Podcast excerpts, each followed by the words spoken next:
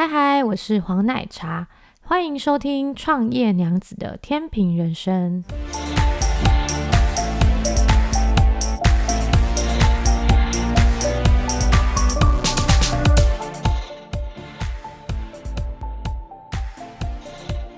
嗨，我是黄奶茶，休息了两周诶，大家这两周的年假过得好吗？身为老板的我，真的真的超级超级超级讨厌年假的。怎么说呢？因为年假我老公没有放假，我老公是做装修业的，装修业只有星期日才有休息，所以年假根本不关他的事。再来呢，我女儿她平常上班日的时候是给保姆带，就是我婆婆。因为遇到了年假，所以我婆婆也就休息啦。也就是说呢，我不用上班，就是要顾小孩。我真的非常讨厌。顾小孩，我觉得上班比顾小孩还要轻松。不是我不爱我的孩子，是这件事情我真的做不来。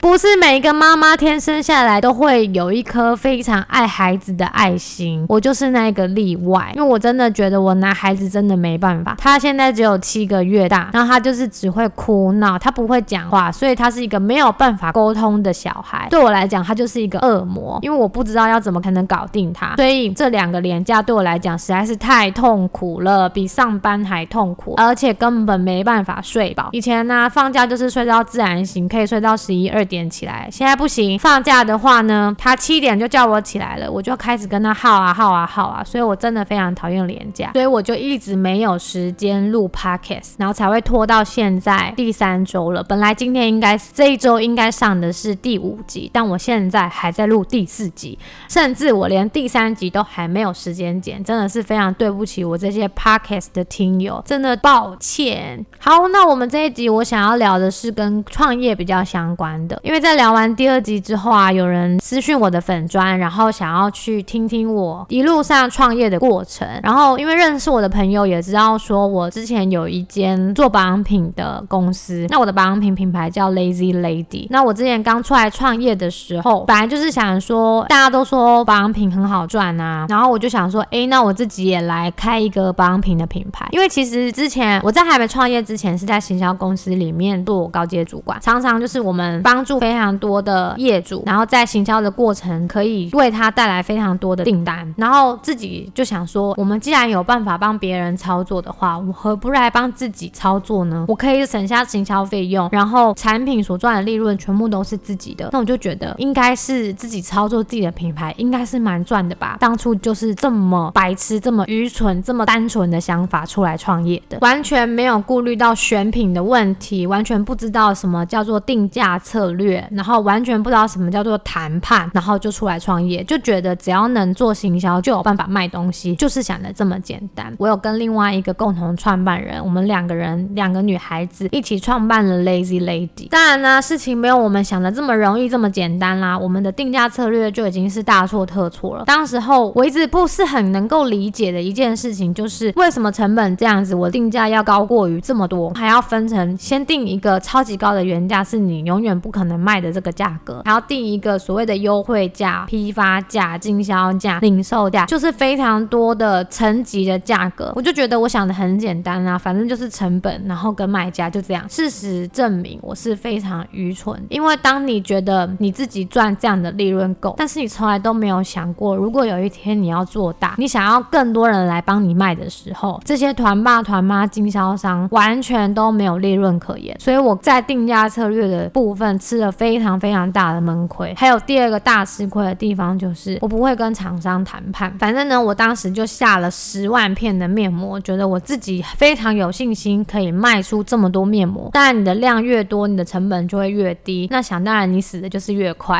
因为你的囤货就很多啊，保养品又有效期的问题，所以所有的事情都没有我。自己己想象的那么简单，最后呢，我逼不得已，我需要扩充更多的资金补我原本下单的成本，因为我又开发第二支商品、第三支商品，保养品品牌只有一支商品是活不下去的，因为呢，女生她就是一个善变的动物，她就是希望她有一个粉底，她就有想要有第二个粉、第三个粉、第四个粉底，她已经有一支口红，她就想要三支口红、五支口红、十支口红，大概就是这种概念，就是保养品跟化妆品永远你都不会嫌。多。所以当初我只有一个产品的时候，客户其实他要回购的力道就会非常弱，因为你没有其他的东西让他选择，资金想当然就是要多一些。所以那时候呢，我除了我们两个共同创办人之外呢，我还拉了我一堆朋友投资我，我把我的营运计划书写得美美的给他们看。反正最后我跟他们承认我的失败，然后把 Lazy Lady 这一间公司就收起来了。这是一个非常冗长的一个过程，我就不多赘述。我就针对粉丝问我的问题，对于 Lazy Lady 创业的这一条路，嗯，觉得自己到底是成功还是失败呢？其实我觉得没有所谓事情是绝对成功或是绝对失败，并不是我今天把这间公司关起来，我就是一个失败者。其实，在这三年左右的时间，我当然也是学到了非常多的经验。这一些失败的经验，是你未来成功很重要的每一个环节，就是有这一些失败汲取教训，然后你学习到，才有可能通往你下一个成成功的地方。那你不能说完全这些失败的经验对你来讲都没有意义。就像我刚刚前面分享的嘛，如果我没有这一些走错的路，我怎么知道原来选品很重要，原来产品定价很重要，原来什么什么很重要？所以就是这些都是我在这三年失败的过程里面去学习、去成长的部分。你要说 Lazy Lady 它是失败吗？对我来讲，它是五十 percent 的失败，因为这五十 percent 是我把这间公司收起来了。但是另外的五十 percent 对我来讲，它是成功，是因为它让我学习到很多，才有办法造就到今天的黄奶茶。另外呢，这一个 Lazy Lady 它是没有消失的，这个商标它还是存在，这个品牌它还是存在，这些跟随它的粉丝也都还是存在，只是说我要怎么去思考下一步，可以让 Lazy Lady 它可以再有新的产品线，新的一个东西可以让大家一起跟它做互动。Lazy Lady 的部分对我来讲，它永远在我的心中，因为它就像我的孩子一样，从无到有，然后慢慢的堆叠，慢慢的培养，跟粉丝的一些黏着度，跟粉丝成为朋友，这些到现在都还是存在的，它是并没有消失。那为什么我会转做现在的设计行销公司？也是在这三年跌跌撞撞，让自己知道说要做的到底是什么。原本呢、刚开始出来创业的时候，除了做保养品的品牌之外，我自己本身还是有持续的接不同的行销案子。然后为什么到现在会把它转成是所谓的设计公司，带一点行销？其实行销这种事情，就是我第二集有提到的哦，很多的老板啊，他不愿意把非常多的资金花在所谓看不到的行销身上，他们都会买看得到的东西，可能他投资在机器，投资在人力，不太愿意投资在行销。对于行销的预算是这样算的：假设如果呢，我今天可能投资十万块的行销费用，我就想要这十万块可以得到一百万的营业额，想当然不可能，因为你如果没有经过层层的堆叠，消费者对你的品牌是没有任何的信任度，消费者对你的品牌是没有任何的粘着度的状态下，你怎么让你的行销的费用可以真正的转到订单？是没有办法马上。所以呢，渐渐的我发现行销这件事情，大家的想象落差非常大。再还有一件非常可怕的事情，他们在做行销之前都忘记他自己的品牌定位是什么了，甚至是根本没有所谓的品牌定位。所以我才会再把整体的服务往最初的方向拉，从品牌定位开始，跟客人去讨论，就是你今天你已经有你的产品了，那你到底想要把产品卖给谁？这个谁就是你所谓的品牌定位、市场定位。你要知道你跟别人不一样的地方在哪里。我们找到这个部分之后呢，我们才可以用我们更多的设计、品牌设计这一块，加强你给人家的品牌定位、品牌印象。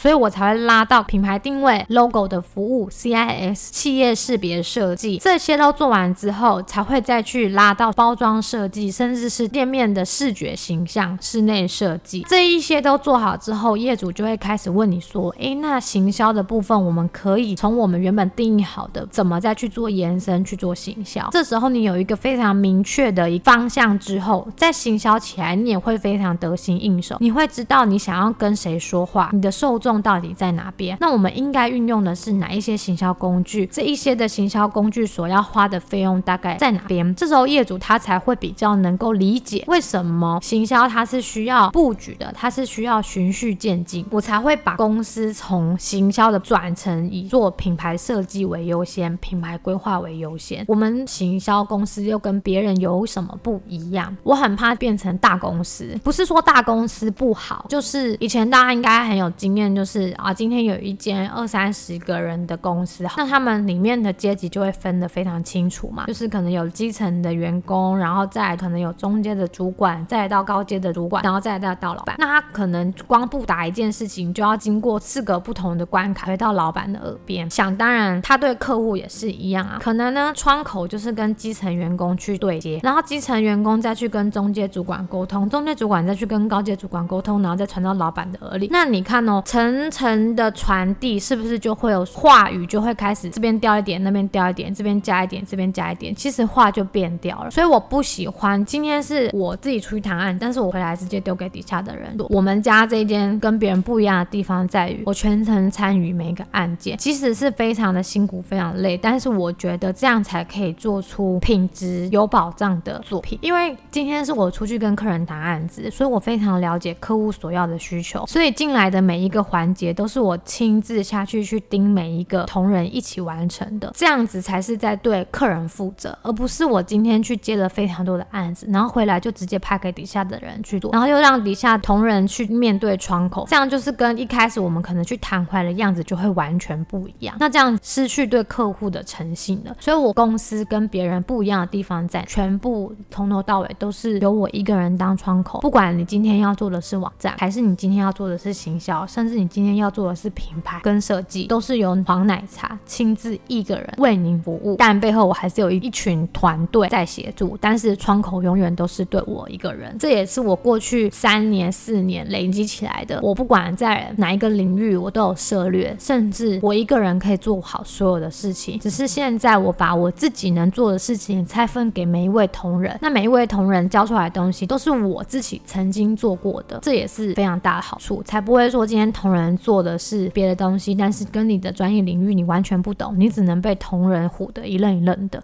那粉丝还有在询问说，面对创业这一条路有什么样的想法？这条路就是不归路啊！